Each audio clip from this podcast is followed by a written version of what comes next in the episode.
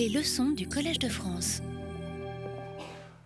Alors avant de commencer, je, voudrais d'abord euh, vous remercier tous d'être venus, très nombreux, trop nombreux. Donc euh, je salue euh, tous ceux qui sont dans l'autre amphithéâtre et qui me voient à travers des engins qui ont beau être sophistiqués et performants, ne remplacent pas la présence directe. Donc je suis désolé, on essaiera de, euh, profiter de temps en temps de Marguerite de Navarre, mais ce ne sera pas trop possible, euh, pas très souvent cette année. Donc euh, voilà, il, faut, il faut faire, faudra faire avec. Et puis si vous continuez à être fidèle, alors je pense que pour l'année prochaine, on prendra des dispositions. La première année, c'est toujours le prix à payer. on ne sait pas très bien.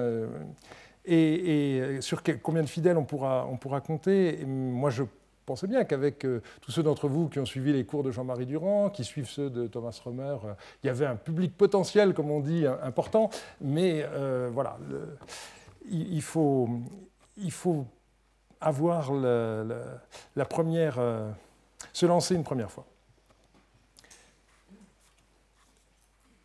Donc, le cours de cette année, vous l'avez vu, est consacré au temple en Mésopotamie et avec un sous-titre particulier, approche fonctionnelle. Il y a une division traditionnelle en assyriologie, euh, faite en particulier par euh, Oppenheim dans son livre sur euh, la Mésopotamie, portrait d'une civilisation, auquel j'ai fait allusion dans ma leçon inaugurale.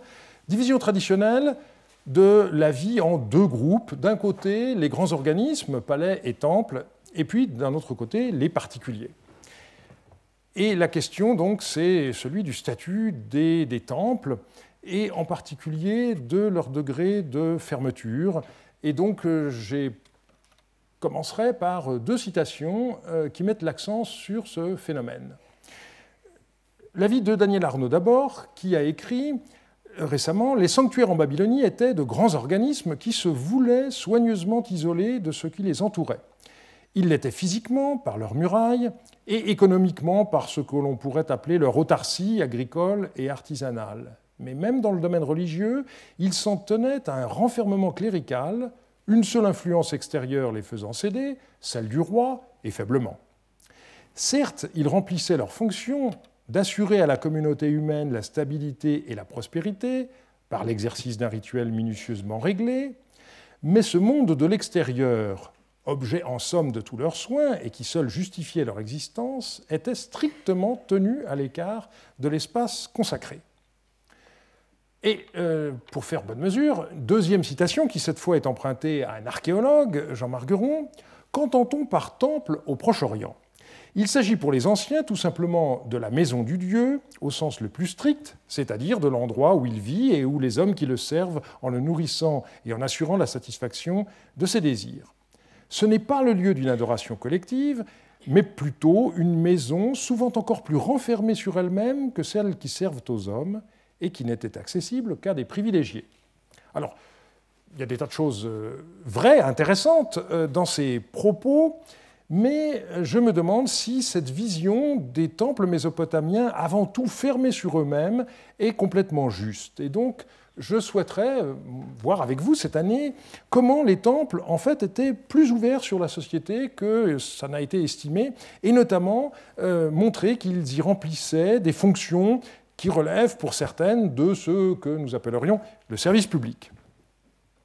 Alors, avant de, commencer, euh, je voudrais aujourd'hui dans cette séance d'introduction, euh, présenter un certain nombre de, généralités. D'abord, euh, au point de vue bibliographique, rappeler l'existence de deux brèves synthèses récentes, celle de Walter Salaberger euh, dans le Real Lexicon der Assyriologie, qui est en, allemand, qui porte sur les, temples au 3e et 2e millénaire, et celle de Paul-Alain Beaulieu, qui porte sur les temples au néo-babylonien pour l'essentiel et qui a été publié en anglais.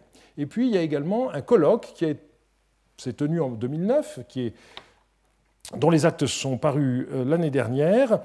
Euh, alors, comme d'habitude, dans ce genre de colloque, euh, il ne s'agit pas véritablement d'une synthèse, mais d'une juxtaposition d'études. Euh, mais qui sont en l'occurrence euh, toutes d'un très bon niveau, ce qui n'est pas toujours le cas des ouvrages collectifs.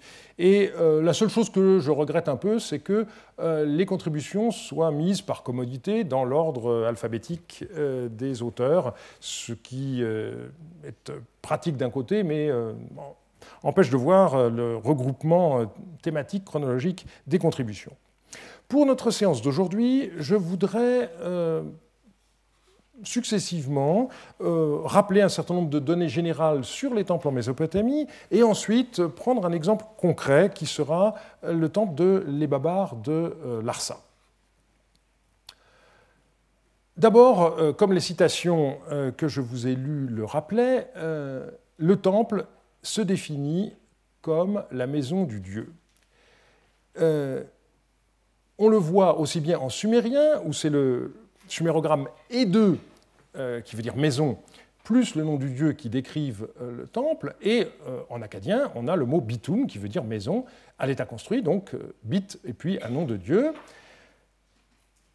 Et euh, dans les listes lexicales, on trouve également euh, la, glose Shubat, euh, plus un nom de divinité, donc demeure de telle divinité, ce qui ôte définitivement toute hésitation sur le sens de Bitum dans ce contexte, c'est bel et bien la maison du, du dieu. Alors, le parallèle avec les maisons des particuliers est, clair. Euh, la maison, c'est là où réside le, dieu. Avec le roi, c'est un peu différent puisque euh, le palais se dit Edegal. Mais il faut se rappeler qu'en sumérien, le roi Lugal, euh, eh bien, c'est également Gal. Donc vous avez la maison grande qui correspond à la demeure de l'homme grand. Et euh, ce qu'il faut rappeler aussi, c'est qu'au troisième millénaire, on trouve parfois, euh, notamment dans les tablettes présargoniques de Marie, l'expression Edelugal, la maison du roi, euh, à la place de Edegal, le palais, ce qui montre bien que, dans ces hautes époques, la spécificité du palais n'était pas encore ressentie de façon telle qu'on ait partout employé ce qui devint par la suite l'idéogramme constant pour le palais Edegal. On n'a pas seulement euh, maison pour désigner un temple, il y a d'autres mots qui sont employés. Par exemple, en sumérien, on a le terme de Esh3 qui désigne un sanctuaire ou encore un téménos. En acadien, on a le mot Ashirtu ou Eshirtu, dont l'idéogramme est euh, Zatroagarra, qui désigne un sanctuaire, et euh, ça peut être très varié, ça peut être un grand sanctuaire, ça peut être aussi une sorte de petite chapelle dans une maison privée. On a, si j'ose dire, toute la gamme.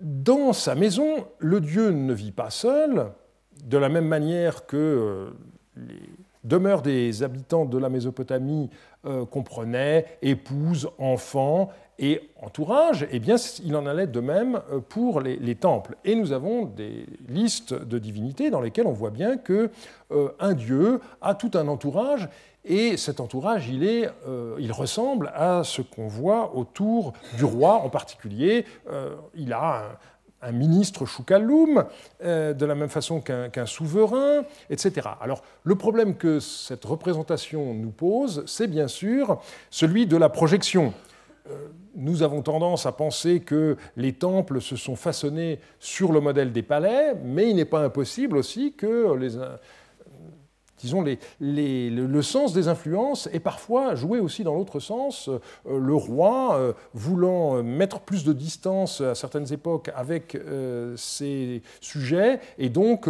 introduisant des rituels qui peuvent être influencés par ceux qu'on trouve dans les palais. Les cas où un temple est, créé ex nihilo, d'une façon que nous pouvons constater, sont très rares. On peut citer à l'époque hellénistique le temple Resh, qu'on appelle parfois le Bitrèche, à euh, Uruk. Et pour qui connaît un peu la civilisation mésopotamienne, la présence des temples semble si naturelle que poser la question de la date de leur apparition peut paraître un peu étrange. Pourtant, il n'y a pas eu des temples de toute éternité, et la date de leur apparition a fait l'objet de vives discussions entre archéologues. Alors, on a une vision classique qui s'est faite de manière euh, rétrograde, si je puis dire. C'est euh, ce qui a été fait par euh, les fouilleurs irakiens et anglais à Eridu, à Boucharain, immédiatement après la Seconde Guerre mondiale. Au pied de la ziggourate, euh, vous en avez ici une représentation telle que j'ai eu la chance de la voir en 1974, donc ils ont fouillé, alors euh, la photo euh, que vous avez en bas à droite, je n'étais pas là en 1947, donc euh, vient des, vient des fouilles. Et vous avez ici le, bâtiment le plus, récent qui a été retrouvé. Et vous avez ici les plans de tous ces bâtiments superposés qu'on a retrouvés. Alors l'idée, c'était que, puisque on avait un temple euh, au bas de la ziggourate à époque récente, disons troisième millénaire, eh bien, en s'enfonçant, on allait avoir des temples de plus en plus anciens. Et donc, on, nous montre que jusqu'à l'époque d'Obeid, euh, lorsqu'on descend, eh bien, donc, vers 5000, en gros, euh, euh, on, a, une succession de, temples qui sont euh, du plus complexe. donc ici, le numéro 5 sur le, sur le, diapositive. Et puis ensuite, au-dessus, on a le numéro 4. enfin, plutôt, c'est le contraire. On, on descend, n'est-ce pas? Donc, on a celui-ci. En dessous, on a celui-ci. Encore là, là. Et celui-ci. Et vous reconnaissez ici la forme de ce que nous avons vu sur la photo précédemment. N'est-ce pas? C'est ce bâtiment-ci. Euh, cette vision euh, a pendant longtemps fait autorité. Et euh, encore aujourd'hui, beaucoup de manuels continuent à présenter cette séquence comme étant un modèle. Et ce sont les fouilles euh, dans la région du Jebel Hamrin, dans les années 70, qui ont euh, permis de remettre en cause cette façon de voir. Et c'est en particulier Jean-Daniel Forest qui a lancé le, mouvement. Pourquoi? Parce que dans cette région, on a retrouvé des bâtiments qu'on appelle les bâtiments tripartites, c'est-à-dire dans lesquels vous avez un grand hall et puis vous avez deux autres parties du bâtiment à chaque extrémité. Hein. Vous avez ce plan encore ici. Voilà ce qu'on appelle donc ces bâtiments tripartites. Et euh, ces bâtiments tripartites, dans la région du Jebel Hamrin, clairement, n'avaient aucun caractère religieux. Et du coup, on s'est dit, ben, dans le fond, euh, qu'est-ce qui prouve qu'à Eridou, euh, il s'agissait aussi de, de temples Donc, on a remis en question l'idée qu'on ait une succession de temples à Eridou, où ça a été le mieux repéré, mais également ailleurs, pour plus de détails, je vous renvoie euh, à l'ouvrage de Jean-Louis Huot, Les premiers villageois de Mésopotamie, du village à la ville, où aux pages 160-167, euh, vous avez euh, le détail de cette discussion. Lorsqu'on arrive au troisième millénaire, il est sûr qu'on a des temples, et puis à un moment donné apparaissent les palais, et il faut bien avouer que au départ, il n'est pas toujours aisé de distinguer les deux lorsqu'on n'a pas d'inscription. Euh, la spécificité des palais euh, se dégage petit à petit, mais comme souvent les couches euh, du milieu du troisième, de la première moitié et du, disons jusqu'au milieu du troisième millénaire, ces couches sont très profondes. Donc on a atteint les bâtiments que dans des sondages d'ampleur limitée, et par conséquent on n'a pas de plan complet. Donc on voit qu'on a affaire à des gros bâtiments qui sont clairement différents de, l'habitat, mais voilà, les archéologues prudents vous parlent de construction monumentale. Hein. Euh, c'est une façon de dire, euh, ça peut être un palais, ça peut être un temple, mais je n'ai pas d'éléments pour euh, trancher. Et puis il y a un, autre problème aussi, qui est celui de, Marie, qui est un peu spécifique là, où à l'époque proto-dynastique, excusez la faute de frappe, eh bien on a ce, grand bâtiment qu'on a parfois qualifié de temple-palais et qui pose en effet des, des gros problèmes. Donc je dans le cadre de cette introduction, je ne vais pas m'attarder plus longuement là-dessus, mais je vous renvoie à un article que j'ai publié récemment où j'ai développé cette euh, question. Peut-être qu'on sera amené d'ailleurs à y revenir dans le courant euh, de, de l'année. Autre problème, là aussi quelque chose qui pourrait paraître une évidence mais qui n'en est pas, c'est la question des statues divines. Euh, on vous dit toujours que euh, dans les temples mésopotamiens, eh bien, on a une représentation anthropomorphique de la divinité et que euh, donc euh, ces statues de culte, elles sont avec des traits humains en général, et on donne des soins aux dieux, on y reviendra prochainement, on les habille, on les lave, dans l'ordre contraire éventuellement, on les fait manger, etc. Mais la question est de savoir à partir de quand les premières statues sont euh, attestées. Euh, maintenant, on a des indications à Ebla qui montrent que c'était déjà le cas, mais savoir jusqu'à quand on peut remonter dans le temps, c'est une affaire qui est loin d'être évidente. Donc, il faut se garder euh, toujours, lorsqu'on a affaire à cette civilisation mésopotamienne plurimillénaire, de toujours euh, euh, reporter les éléments connus par les textes ou les fouilles d'époque récente, et puis considérer que bah, ça a été toujours plus ou moins comme ça. Les Mésopotamiens eux-mêmes avaient ce sentiment, leur idéologie, on, la, trouve par exemple chez Bérose, hein, en disant que la civilisation a été donnée toute faite par Oannes aux origines du temps, et depuis, plus rien n'a été inventé. Mais nous ne devons pas être victimes de cette façon de voir qu'ils avaient, parce qu'il y a des tas de domaines dans lesquels on peut de façon très précise voir qu'une évolution a eu lieu. Et donc, même si eux essayent de faire croire que rien n'a bougé, en réalité, ça n'est pas vrai. Alors, pour cette question des représentations de divinité, vous pouvez noter tout de suite sur vos tablettes, et maintenant c'est plus une figure de style, euh, euh, le colloque euh, qui est organisé donc par Thomas Romer et en association avec l'ensemble de l'Institut du, Proche-Orient les 5 et 6 mai prochains, et dont le thème est cette année Représenter hommes et dieux au Proche-Orient ancien et dans la Bible. Donc cette question des statues divines, de leur éventuelle prohibition, au contraire, on en reparlera de façon approfondie à ce moment-là. Mais il n'est pas question ici des, dieux, il est question avant tout des temples. Et je voudrais insister sur un point que je trouve suffisamment souligné dans les, synthèses générales qui existent, et qui est la question de la personnification des temples. Les temples ont un nom sumérien. alors, les temples ne sont pas la seule réalité à avoir un nom. Euh, les palais aussi peuvent en avoir un. Euh, il y a les canaux également euh, reçoivent un nom, les statues. mais c'est particulièrement développé concernant les, les temples. L'ouvrage de référence, c'est celui que Andrew George a consacré à cela. et ces noms de, de temples, eh bien, on les, on les comprend bien. et ils ont des statuts différents. Il y a d'abord les cas où le nom a un rapport avec une qualité de la divinité, mais pas forcément avec le lieu. Par exemple, Ebabar, donc qui veut dire le temple brillant, le temple lumineux, c'est le temple du dieu que les, qu'en sumérien on appelle Utu, qu'en acadien on appelle Shamash, donc le dieu soleil. Et donc on voit bien pourquoi le temple du soleil euh, est un, temple euh, lumineux. c'est un petit clin d'œil euh, à mon ami Jean-Louis Huot, parce que quand, quand on fouillait les babards de Larsage, j'y reviendrai tout à l'heure, il parlait toujours aux journalistes du Temple du Soleil, parce que c'était un, euh, amateur de, Tintin.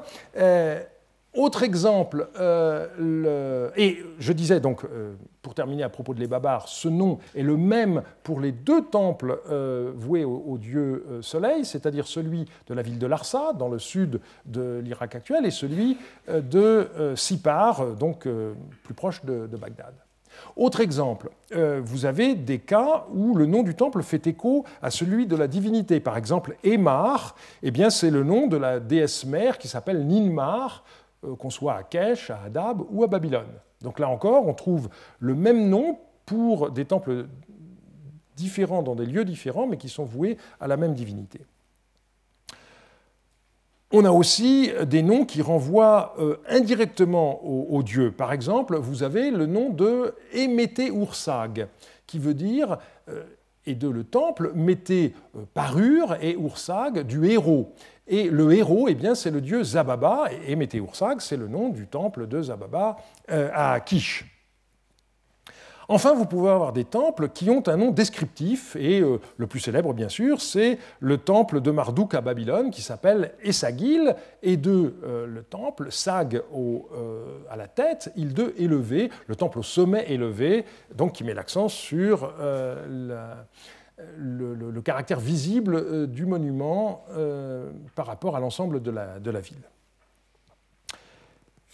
À côté donc de tous ces noms que l'on peut euh, récolter dans toute la documentation, eh bien, vous avez euh, des listes. Euh, vous savez que les Mésopotamiens sont des gens qui fonctionnent beaucoup par, par liste. Et cette liste, elle a été appelée par Moran Canonical Temple List, donc la liste de temples canoniques, et elle a été éditée par George dans l'ouvrage que je vous ai montré tout à l'heure.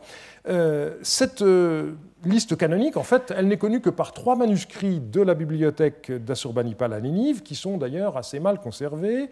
On a dans la colonne de gauche le nom cérémonial du temple, donc euh, le nom sumérien du même type que ce qu'on a évoqué précédemment. Et puis dans la colonne de droite, eh bien, on vous dit euh, en acadien temple de tel lieu. Donc là, vous avez clairement le rapport entre le nom du temple et la divinité qui y demeure. On a d'autres listes analogues, en particulier pour les, temples assyriens, euh, qui ont été conservés.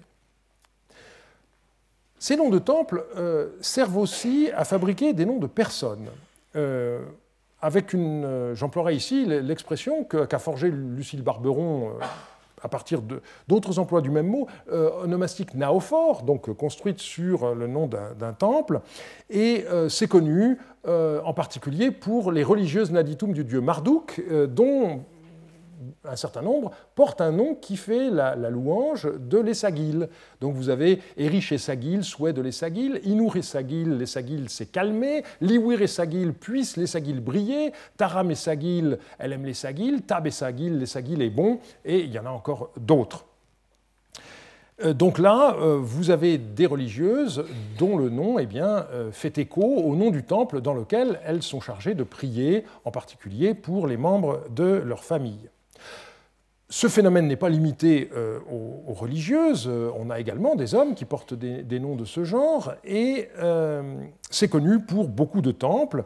Euh, en préparant euh, le cours d'aujourd'hui, je me suis rendu compte que en fait, personne n'a jamais dressé de liste euh, de, tels noms propres, et ça pourrait être une, recherche intéressante.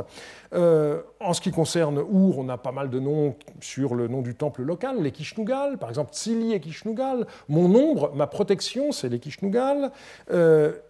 Pour ce qui est de les babars, il n'y en a pas beaucoup. Euh, de tête, j'ai retrouvé et babar l'humour, puissais-je voir les babars, mais euh, il en existe beaucoup moins que pour les sagils, par exemple.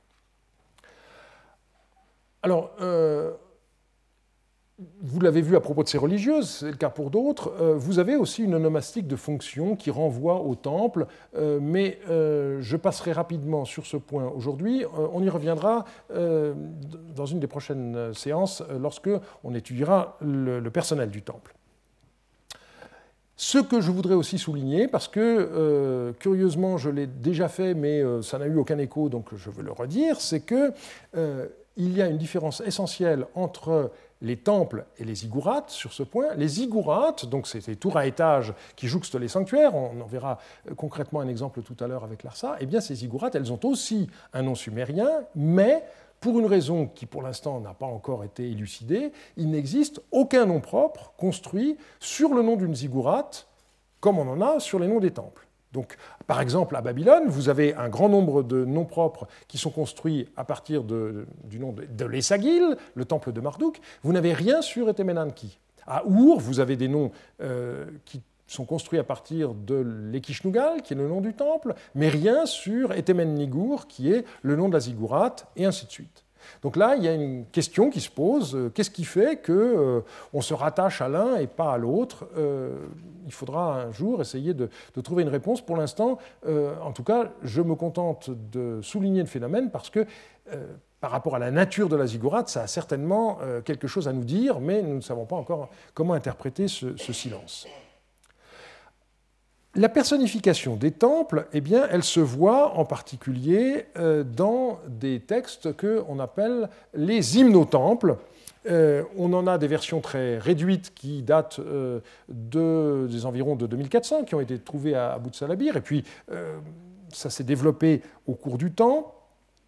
Et là, eh bien, on a dans ces, dans, ces, textes le, une, invocation qui est faite au temple et qui est faite à la, deuxième personne. Celui qui euh, parle au temple, euh, celui qui fait l'éloge au temple, exactement, lui parle à la, deuxième personne. Donc, euh, Ô et Babar, temple de, Shamash, etc. etc. donc, on voit bien que le temple non seulement a un dieu, mais peut éventuellement être personnifié et on lui parle. Et puis, il y a également un point, c'est euh, euh, le, fait que le temple peut, euh, par une sorte de synecdoque, hein, la partie pour le tout, servir à désigner une ville. Donc au lieu de mentionner une ville, on citera son temple principal et ce sera la ville qui sera évoquée. Et le texte le plus célèbre où on constate ce phénomène, c'est le prologue du Code d'Amourabi. Dans le prologue du Code d'Amourabi, en fait, vous avez toute une liste de temples et de divinités, mais euh, les, villes elles-mêmes euh, ne sont pas citées telles quelles, et c'est nous qui faisons la liste des villes mentionnées, mais en réalité, ce sont les temples et leurs dieux qui sont mentionnés. Troisième point dans ces éléments généraux que je voulais euh, évoquer aujourd'hui, c'est la question de la fondation, de la destruction, de la reconstruction, très très rapidement, parce que ce sont des sujets euh, énormes, bien entendu. Donc, ce qui est clair, c'est que euh, aux époques classiques de la civilisation mésopotamienne, les temples constituaient un élément marquant du paysage urbain, les temples et les ziggourats attenantes, qui étaient encore plus hautes. Et donc, ça se voyait de loin. De nos jours, c'est encore le cas, euh, bien que ces bâtiments soient en ruine. Euh, je me rappelle que euh, lorsqu'on se rapprochait d'Uruk en venant de, Larsa, eh bien, on, voyait la, la, ziggourate d'Uruk, qui est relativement bien conservée, à, plus d'une vingtaine de kilomètres. Donc, en tout cas, plus d'une dizaine, par beau temps, hein, quand il y a de la poussière, c'est autre chose, bien sûr. Et donc, c'était quelque chose de fondamental dans cette civilisation mésopotamienne. L'idée euh, pour les habitants euh, de euh, cette plaine, c'est que la protection que le Dieu garantit depuis son temple est quelque chose d'essentiel. Et donc, on trouve dans toute une série de textes l'idée que, eh si la ville a pu être détruite parce que l'ennemi est passé par là, c'est que son Dieu a abandonné la ville et donc concrètement a quitté son temple. Et euh, on voit par conséquent que cette notion euh, est extrêmement importante. Et du coup, il faut faire très attention dans un certain nombre euh, d'actes de la vie courante, de la vie religieuse courante. Par exemple, lorsque vous réparez une statue divine, alors il va y avoir des tas de, rituels qui vont être faits, parce que momentanément, le Dieu va quitter sa statue pour que les artisans puissent procéder aux réparations, puis ensuite le dieu va rentrer à nouveau dans sa statue. Donc là, c'est un moment extrêmement dangereux. Donc euh, euh, on récite un certain nombre de lamentations, comme si on, craignait que le dieu puisse euh, abandonner vraiment sa ville, et ce sont des, lamentations qui, dans ce cas-là, ont évidemment un caractère prophylactique. on voit aussi qu'on on récitera des textes du même genre lorsque les divinités vont voyager. Euh, et donc, euh, ici, je vous renvoie à la synthèse euh, qui a été récemment publiée par Anne Lenert dans un, ouvrage dont je vous conseille vraiment la lecture, The Oxford Handbook of Cuneiform Culture, qui contient toute une série de contributions tout à fait intéressantes. Ce n'est pas vraiment maniable comme ouvrage, mais j'espère qu'il y aura un jour une version de poche qui le rendra encore plus accessible. Euh, il y a donc des, rituels appropriés euh, pour la reconstruction des temples aussi, parce que c'est pareil, quand vous reconstruisez un temple, il faut commencer par euh, abattre ce qui subsiste des, vestiges antérieurs, et donc là aussi, le dieu pourrait, avoir la tentation de, quitter sa ville. Et dans le sens contraire, vous avez aussi des cérémonies particulières lorsque vous avez des dieux qui sont en exil et qui reviennent.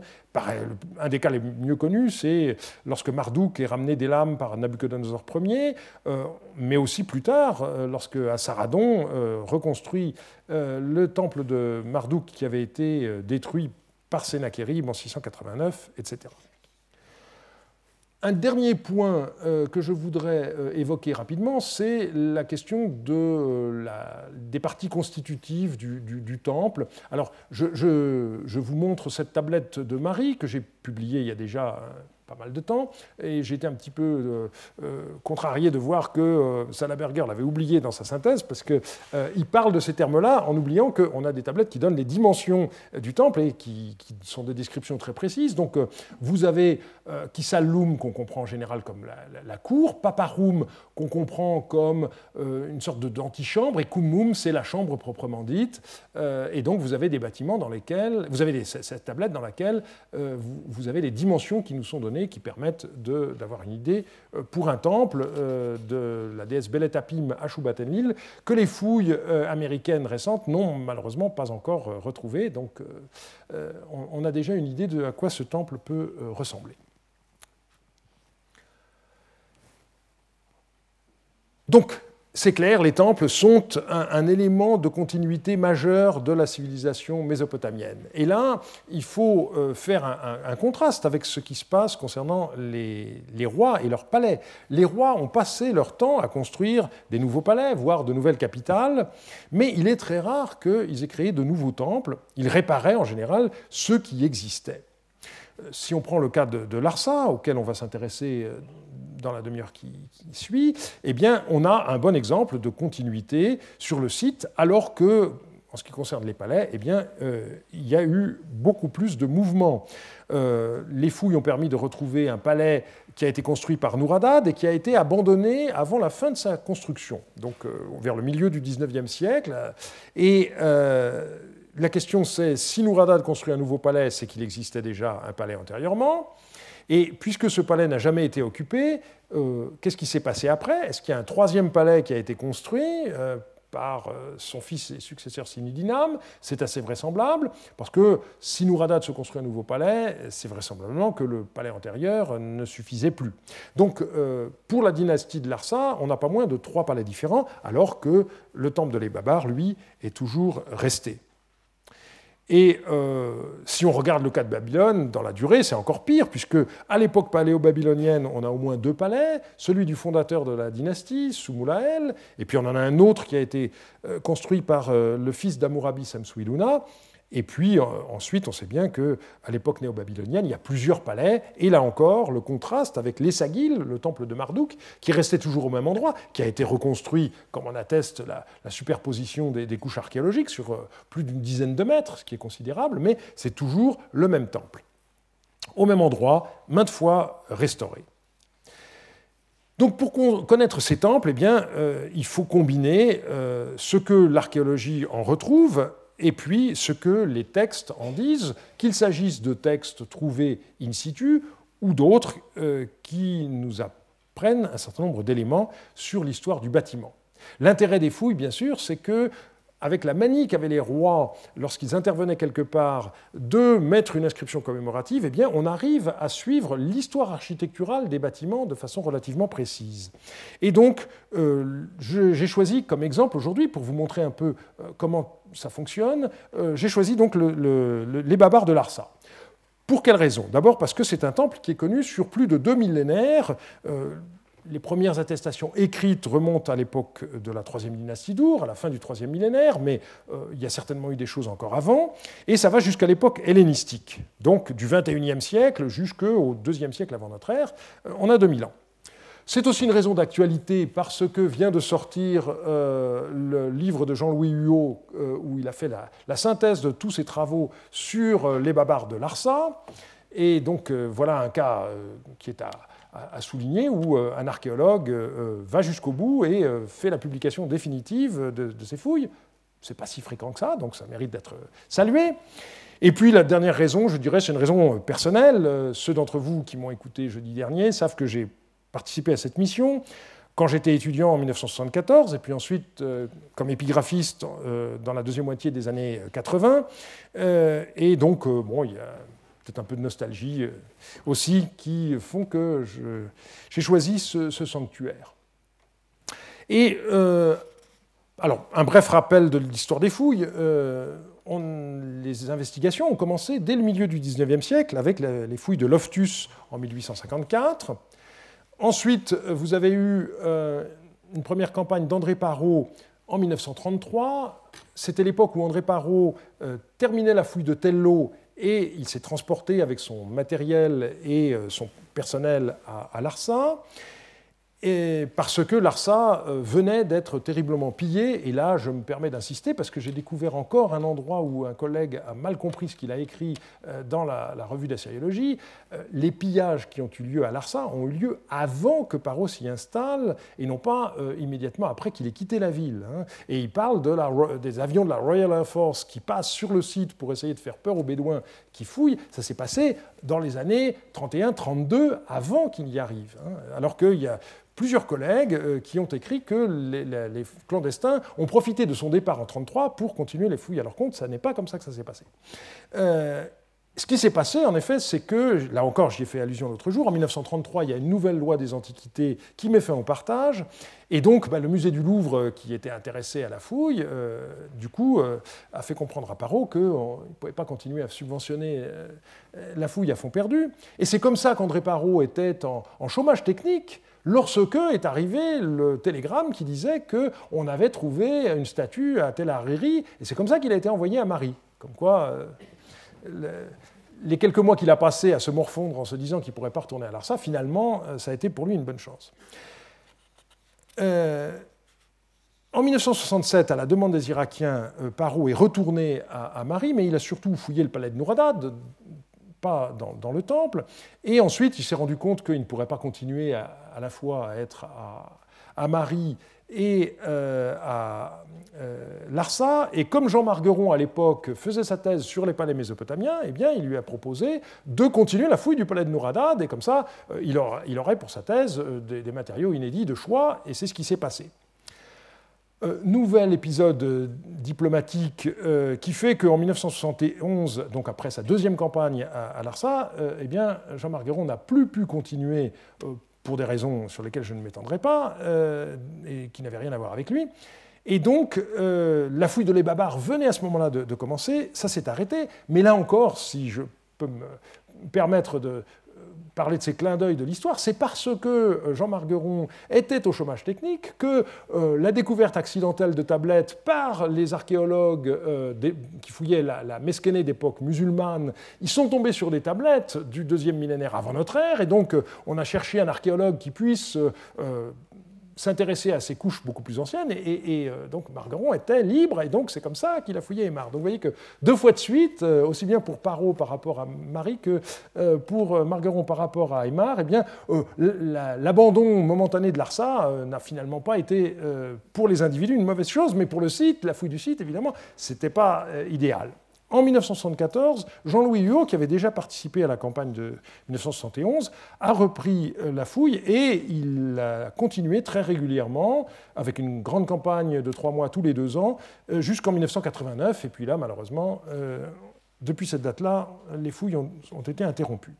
Alors, ce qui concerne les Babars, ça s'est arrêté en 1985. Les deux dernières campagnes, en 87 et 89, ont concerné le quartier des grandes maisons euh, qui est situé au, nord et euh, dont je ne, parlerai pas. Donc euh, il y a quand même eu pas mal de campagnes, mais évidemment le problème c'est que fouiller un bâtiment de la taille de ce temple, c'est quelque chose de gigantesque, et donc on, a beau y consacrer de nombreuses campagnes et des gros moyens, malgré tout, on peut dire qu'il reste beaucoup plus de choses inconnues euh, que de choses déjà découvertes. Alors, vous, avez ici une vue d'ensemble euh, du, temple euh, qui est, et Jean-Louis Haut l'a bien souligné, qui est trompeuse parce qu'elle juxtapose en réalité des éléments qui ne sont pas contemporains. Alors, ce que vous avez euh, ici, c'est la partie la plus haute, hein, vous voyez l'altitude, euh, euh, et c'est le temple néo-babylonien, ce que Loftus avait appelé la ruine ovale parce qu'il était tombé sur ce mur qui entoure le, sanctuaire, donc un, bâtiment avec des pièces relativement petites et, et des murs extrêmement épais, et c'est là que euh, la, vie de les s'est terminée. Donc euh, on, voit qu'il euh, y a un, petit sanctuaire qui a subsisté. le dernier texte qui a été trouvé date de Philippe Aridé, donc le, successeur de demi-frère et successeur d'Alexandre, au IVe siècle avant notre ère. Et puis on voit bien dans la, fouille que ça, ça, a été encore vaguement occupé jusqu'au IIe siècle, mais il n'y a, a, plus grand-chose. Alors le, le dernier roi qui a fait des travaux importants, au moins d'après les textes, c'est le roi néo-babylonien euh, Nabonide. Et euh, Nabonide, n'est-ce pas, dans, une grande inscription, euh, rappelle les travaux de son prédécesseur, sur lesquels, sur lesquels on, reviendra, et puis il dit ensuite que donc, Nabucodonosor a refait le, le, temple, n'est-ce pas, mais que ça ne suffisait pas.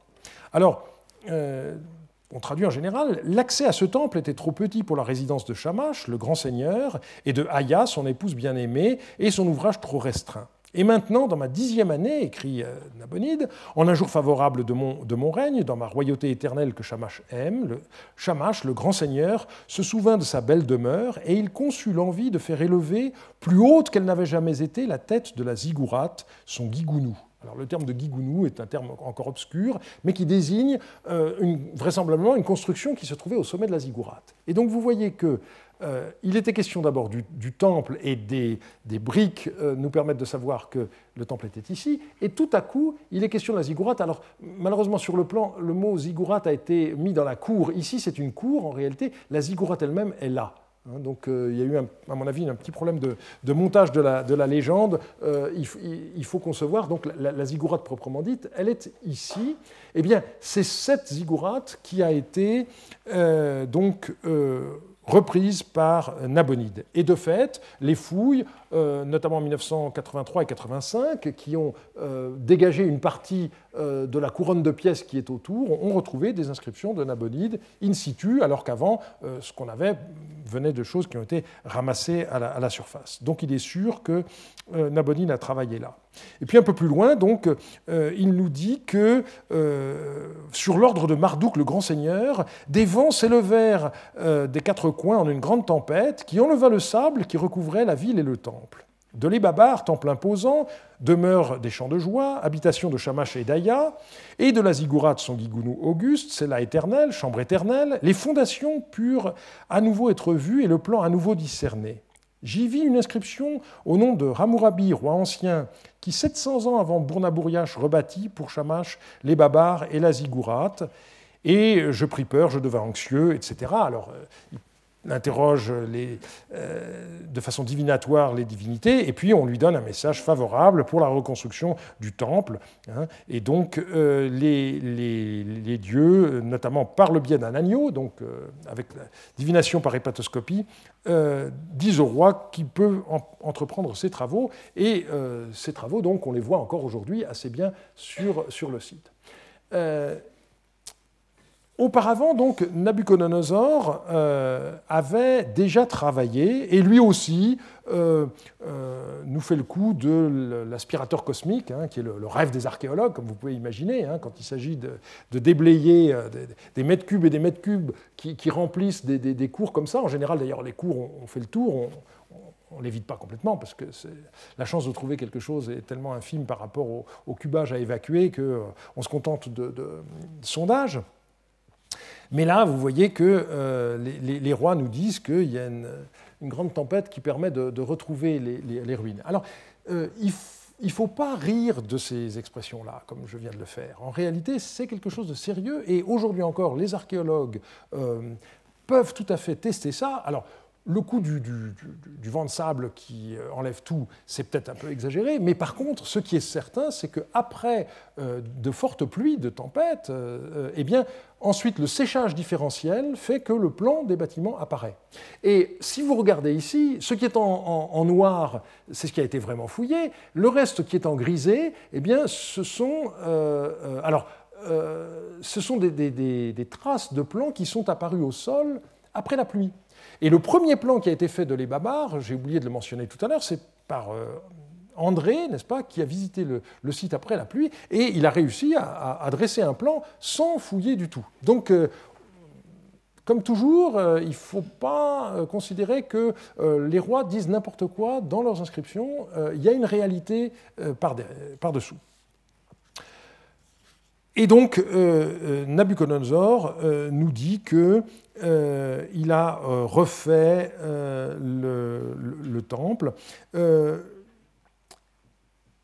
qu'il a retrouvé la structure et qu'il a refait les, briques, etc. Donc, ce qui est intéressant, c'est que dans l'inscription de Nabucodonosor, vous n'avez pas la mention de Bournabouriache, c'est Nabonide qui mentionne le fait que Nabucodonosor a retrouvé des inscriptions de, de. On pourrait commenter les textes de façon plus complète et plus longuement. Ce que je voudrais simplement dire, c'est que le cas de Larsa, par rapport au scepticisme que certains ont eu euh, par rapport au roi néo-babylonien euh, archéologue, eh bien, euh, ce scepticisme n'a pas lieu d'être. Euh, si vous regardez par exemple ce qu'a écrit euh, en 2003 Hans-Peter Schaudig euh, à ce sujet, il est manifestement assez sceptique concernant le fait qu'on aurait retrouvé des statues aussi bien à Sipar qu'à Our. Et il y a des cas où on peut montrer de façon indubitable, en effet, qu'il y a eu des sortes de pieuses fraudes. Essayer de faire croire au roi qu'on euh, avait retrouvé des choses anciennes, alors qu'en réalité, il s'agissait de textes qui venaient d'être euh, gravés, euh, notamment des, privilèges pour les temples. C'est quelque chose qui n'est pas tout à fait étonnant. Dans le cas de Larsa, les fouilles ont parfaitement confirmé ce que Nabonide indique. On a retrouvé lors des fouilles toutes les inscriptions qui ont été mentionnées pratiquement. Donc, de ce point de vue-là, c'est intéressant. Alors, si on remonte dans, le temps, donc dans la deuxième moitié du deuxième millénaire, eh bien, on a ces rois cassites. Donc il y a Bournabouriache qui est mentionné, euh, mais auparavant, euh, toujours en ordre chronologique régressif, vous avez le roi de la deuxième dynastie d'Issine, Adad Aplaïdinam. Euh, il, a, fait un certain nombre de carrelages sur lesquels vous avez des, inscriptions qui sont donc estampées, toujours la même, et qui ont été retrouvées en particulier donc, dans, la, dans la cour 1. Vous avez aussi des crapaudines. Alors en général, on vous montre les crapaudines, on ne vous montre pas comment c'est compliqué de les fouiller. C'est pas moi là, hein. un, un autre collègue, euh, euh, c'est tout au fond d'un coffre euh, en briques cuites. Et ensuite, vous voyez, le, problème, c'est que vous avez une pierre qui, pèse lourd et qu'il faut arriver à extraire en passant des, cordes par-dessous. C'est pas du tout évident. Alors voilà, voilà la pierre une fois qu'elle a été sortie, n'est-ce pas? Et vous voyez ici la cupule qui permet au, montant de la, porte de, de, pivoter. Et puis vous avez sur le côté, alors ici c'est pas très visible, mais vous avez une photo avec un autre angle qui est là, l'inscription. Et ceci montre bien qu'une partie des inscriptions commémoratives n'était pas destinée à être vue, et donc quand on vous parle de propagande à propos de ces textes, il faut faire très attention, les rois s'adressent aux divinités ou à la postérité, et donc les inscriptions le plus souvent n'étaient pas visibles. Donc voilà euh, une, euh, crapaudine de euh, Bournabouriache, euh, qui correspond donc à, ce, qui a été retrouvé. Il y a aussi des briques de Bournabouriache, et euh, c'est ça que Nabucodonosor a manifestement retrouvé. Donc, ce qui est intéressant, c'est la fin, n'est-ce pas, où on nous dit que le roi Bournabouriache les Babars, temple euh, qu'il aime, à Larsa, il a construit pour lui, c'est-à-dire le dieu Shamash. Et alors, la traduction ici, c'est mieux qu'auparavant, il y améliora pour lui, mais euh, le, mot, c'est euh, Diri, n'est-ce pas? Et ah oui, en réalité, ici, il y avait eu une erreur de montage ce n'est pas le cuniforme qui correspond. Euh, mais, vous avez ici dans la transcription, n'est-ce pas, on vous dit diri, munani diri. Et diri, ça veut dire en plus. Hein. Donc euh, moi, j'aurais tendance à penser que ce n'est pas seulement une amélioration, c'est aussi une Et c'est important pour essayer de refaire l'histoire. Alors, il y a des moments où les réflexions sont des réflexions à grande, échelle, puis il y a aussi des endroits où on voit qu'il y a des petites réflexions euh, qui ne sont pas terribles. Hein. quand vous voyez comment ici euh, les, colonnes torses se ont commencé à se casser la figure et les gens, dans l'Antiquité, hein, à, la fin sans doute à l'époque Plaïdina, on, a glissé des briques cuites euh, à la base pour essayer de, renforcer. Donc il y a réflexion et réflexion. Et puis alors, ce qui est intéressant pour ce qui a été refait à l'époque cassite, c'est qu'on a refait les sols et on les a rehaussés. Et donc, euh, dans les pièces qui euh, avaient un sol en terre battue, eh bien, euh, lorsqu'on s'est enfoncé lors des fouilles, on est tombé sur des tablettes mises au rebut, et ces tablettes mises au rebut sont des tablettes d'époque paléo-babylonienne. Donc on voit bien qu'on euh, est tombé sur des paniers euh, de, tablettes qui n'avaient plus d'intérêt, et on a utilisé euh, ces tablettes d'argile comme matériau de comblement, parce que l'argile étant bien dure, c'est quelque chose qui est très commode, il n'y a pas de gravier dans cette région, donc c'est quelque chose de tout à fait fréquent. Donc là, vous voyez le sol plus récent, et puis la fouille en cours de tout ce tas de, tablettes, et il y en a eu beaucoup qui ont été retrouvées. donc en voilà quelques-unes ici, et en voilà une qui a été euh, complètement nettoyée. C'est une liste de, rations. Et donc, euh, euh, on n'a pas retrouvé les archives du temple à, l'époque paléo-babylonienne dans leur intégralité, mais on a retrouvé des épaves mises au rebut, hein, ce qu'on appelle en général c'est des archives mortes. Voilà un bon exemple de ce qui a été retrouvé. Alors, euh, ici, j'ai mis la, liste des rois de l'époque paléo-babylonienne qui ont laissé des traces. Donc, si on veut toujours remonter dans le temps, le, plus récent, c'est Amurabi, euh, donc le roi de Babylone, qui avait annexé la ville. Et puis avant, on a Ouaratsin. Et puis encore avant, donc on a Sinidinam et encore euh, Zabaya. Et c'est Sinidinam, vous voyez, qui a laissé le plus grand nombre d'inscriptions. Et donc, ce que je voudrais vous montrer avec un peu plus de détails, c'est cette cour 1 euh, qui a été fouillée euh, à partir de 1974 et qui a donné des résultats tout à fait euh, intéressants. Alors, sur, le côté, euh, par ici, vous aviez des, colonnes qui ont été retrouvées. Dans un premier temps, euh, ces colonnes ont été retrouvées de cette manière, et puis euh, nous avions comme contremaître quelqu'un qui s'appelait Daoulet. J'ai retrouvé son nom l'autre jour en, préparant ce, cours. C'était quelqu'un d'extraordinaire. Alors, ça renvoie à une réalité des, fouilles en, en Irak qui est qui remonte en fait euh, aux, Allemands euh, qui ont fouillé à Achour au début du XXe siècle, qui avaient formé des ouvriers spécialisés pour euh, retrouver la brique crue. C'est pas du tout évident de fouiller de la brique crue. Hein. Quand vous avez de la pierre, bon, ben, vous, vous, cognez, il y a le problème des pierres qui sont tombées, mais la brique crue se distingue assez mal de l'effondrement du bâtiment. Donc vous avez des briques en place et, à l'intérieur des pièces, vous avez des briques qui sont tombées, et faire la différence entre les deux, c'est pas toujours évident. Et ce, ce Daoulet était quelqu'un d'extrêmement. Euh, vous avez cette tradition d'ouvriers spécialisés qui s'est perpétuée euh, sur le site d'Achour, qui s'appelle Kalat Sherkat, et ces ouvriers s'appellent des Sherkati, c'est-à-dire les gens qui viennent de, de Sherkat. Et euh, la loi des, Antiquités à l'époque obligeait toutes les missions à avoir un, certain nombre de ces ouvriers spécialisés qui servaient d'encadrement pour les ouvriers moins qualifiés qui venaient des environs. Et donc euh, Daoulet était le, chef de cette équipe de cinq qu'on avait à l'ARSA, et euh, euh, il était extraordinaire. Alors, dans les années 74, on n'avait pas des caméras vidéo sur les chantiers de fouilles, donc on n'a pas pu filmer la façon dont il a fait sauter la gangue de terre pour trouver ces torsades par-dessous. donc on a pris des photos, mais je vous assure, ce n'est pas lui qui les a sculptées. Mais ce qui est extraordinaire, c'est qu'il a eu l'idée de faire sauter l'enduit parce que quelques années auparavant, il avait fouillé avec les Hautes à Tel Rima et on avait déjà trouvé des colonnes torsadées. Et donc toute la question qui se pose maintenant, c'est toutes les fouilles où on a trouvé des colonnes, est-ce que les archéologues euh, n'ont pas euh, gardé euh, un enduit éventuellement plus tardif, ou bien simplement la gangue de terre qui euh, était sur les colonnes Et est-ce que un peu partout, il n'y avait pas davantage euh, de colonnes euh, torsadées que Il y a trois exemples dans les manuels d'archéologie à l'heure actuelle. Le troisième, c'était Leyland, qui a été fouillé après Larsa.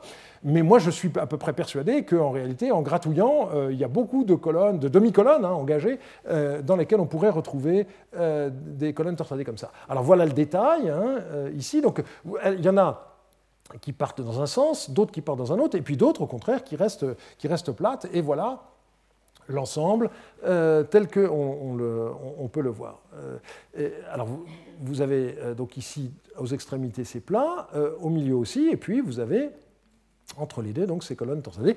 Ça fait un effet décoratif très très beau. L'ombre et la lumière jouent dessus, et au lieu d'avoir des façades aveugles qui n'avaient pas beaucoup d'intérêt, vous avez quelque chose de tout à fait extraordinaire comme décoration. Autre partie de cette cour 1, le grand escalier. Alors l'escalier est ici, puis vous avez une grande porte ici qui, monte vers cette euh, grande salle euh, oblongue. Euh, alors voilà ici donc l'escalier qui est là, et vous avez Jean-Louis Huot en 1974 avec un des architectes de la mission qui est à côté. Et voilà ce que ça donnait. Là aussi, c'est une ruine, mais ça a quand même une certaine, voilà, une certaine allure. Hein. Donc là, vous avez la bordure de l'escalier et, vous voyez une vision vers un des panneaux de, colonnes torsadées. Il y en avait plusieurs. Et puis, il y en avait aussi près de l'entrée. On les a vus tout à l'heure. Alors, voilà un endroit qui est moins euh, spectaculaire, mais qui est intéressant par l'épaisseur des murs. Hein, vous voyez, c'est considérable. Ce qui veut dire que le, temple, évidemment, euh, s'élevait à une très grande hauteur. Nous ne fouillons que des ruines, il ne faut jamais l'oublier. Euh, voilà l'angle de la, cour. Et puis ici, vous avez la pièce 8. Alors, euh, je vous la signale parce que c'est là que j'ai fait mes débuts en archéologie orientale. Donc, euh, nostalgie, nostalgie. Et, et, en fait, j'ai été très frustré parce que Yves Calvet, qui fouillait dans la pièce d'à côté, avait un, un sol en terre battue. Et donc il a pu passer à travers, et c'est comme ça que les tablettes que je vous ai montrées tout à l'heure, ces tablettes mises au rebut ont été découvertes. Mais moi, malheureusement, la salle dans laquelle j'étais, eh bien, euh, elle avait un carrelage. Et à l'époque, la loi des Antiquités interdisait de faire des démontages. Donc les inspecteurs euh, ont exigé qu'on s'arrête là. on voit d'ailleurs que tout à fait à la fin de la phase d'occupation, il y a quelqu'un qui a commencé à défaire le carrelage. On ne sait pas trop pourquoi, mais euh, voilà, on s'est arrêté là. Et donc du coup, moi j'étais persuadé, je, sentais mon, mon tablettomètre, si vous me passez l'expression, qui s'affolait, parce que je me disais, il y a sûrement, il n'y a pas de raison qu'il n'y ait pas des tablettes en dessous, comme dans la pièce d'à côté, mais voilà, elles y sont toujours éventuellement. Bien. On va continuer à remonter dans le temps avec le troisième millénaire. Alors, pour le troisième millénaire, on a en tout et pour tout euh, une inscription qui est celle de Urnammu, donc euh, le fondateur de la troisième dynastie d'Ur, et qui nous dit que donc il a, bâti un temple pour euh, le dieu Hutu, mais on n'a pas retrouvé in situ d'éléments. Alors, ce qui est intéressant, c'est que les fouilles qui ont eu lieu, en particulier les sondages qui ont été faits en 83 et 85, ont montré dans la butte euh, qu'on a vu tout à l'heure, que les murs néo-babyloniens sont à l'aplomb au-dessus des murs cassites qu'on peut dater parce qu'il y a des briques inscrites qui sont encore dans l'appareillage, et ces murs cassites sont encore au-dessus d'autres murs, qui sont certainement les murs paléo-babyloniens. Donc on voit que quand les rois nous disent qu'ils ont reconstruit en suivant le plan de ce qui était fait avant, là encore, il faut les prendre au sérieux. Et c'est un thème sur lequel vous m'entendrez souvent, euh, je l'ai déjà évoqué tout à l'heure, il faut prendre euh, ce que nous disent les anciens au sérieux. Il faut interpréter, bien sûr, ce qu'ils nous disent, il ne faut pas le prendre au premier degré, mais il faut le prendre au sérieux. Hein, et pas dire, oui, euh, ils nous disent qu'ils ont suivi le plan, mais en réalité, ils n'en ont fait, qu'à leur tête, et c'est voilà, une phrase obligée, en quelque sorte. Bien souvent, ça n'est pas le cas. Alors encore avant, euh, là on ne sait pas, mais ce qu'il faut euh, signaler, parce que ce n'est pas très connu, c'est qu'il y a des tablettes euh, de l'époque de Jemdet Nasr, donc aux environs de 3000, les tablettes les plus archaïques, qui sembleraient provenir de Larsa. Donc pas de les Babars proprement dit, mais en tous les cas, ça nous montre que même si c'est beaucoup moins développé, moins connu, moins documenté qu'à Uruk, par exemple, il y avait quelque chose d'important à Larsa dès ce moment-là. Alors, euh, avant, d'évoquer les objets, euh, la question de euh, l'attribution de la, grande cour 1 que nous avons vue tout à l'heure, dans son, livre, Jean-Louis Huot a tendance à en attribuer la construction à Hammurabi, et je pense que c'est un peu une erreur de perspective. Alors c'est vrai que quand on pense paléo-babylonien, il y a la figure d'Amourabi qui écrase euh, la, période. C'est entendu. Mais si vous vous placez du point de vue euh, de, Larsa, eh bien, euh, Amourabi a, construit, a, conquis pardon, Larsa simplement à la 30e année de son règne. Il y est resté encore pendant 13 ans. Il y a son fils Samsuiluna qui est resté pendant une douzaine d'années et pas plus. Et on n'a aucune inscription de Samsuiluna. Et il y a un élément que euh, Jean louis a oublié dans son livre, euh, qui est dû au fait qu'on n'a pas retrouvé d'inscription de ce roi in situ. C'est le roi Waratsin, donc l'avant-dernier roi de la dynastie de Larsa, et il y a un nom d'année dans lequel il célèbre la construction d'une grande cour. Et du coup, moi, je me dis, euh, la grande cour, ça pourrait bien être la cour 1, et en fait, il faut faire remonter, et ce serait assez logique, d'une certaine façon, que cette vaste cour puisse remonter à l'époque de Waratsin.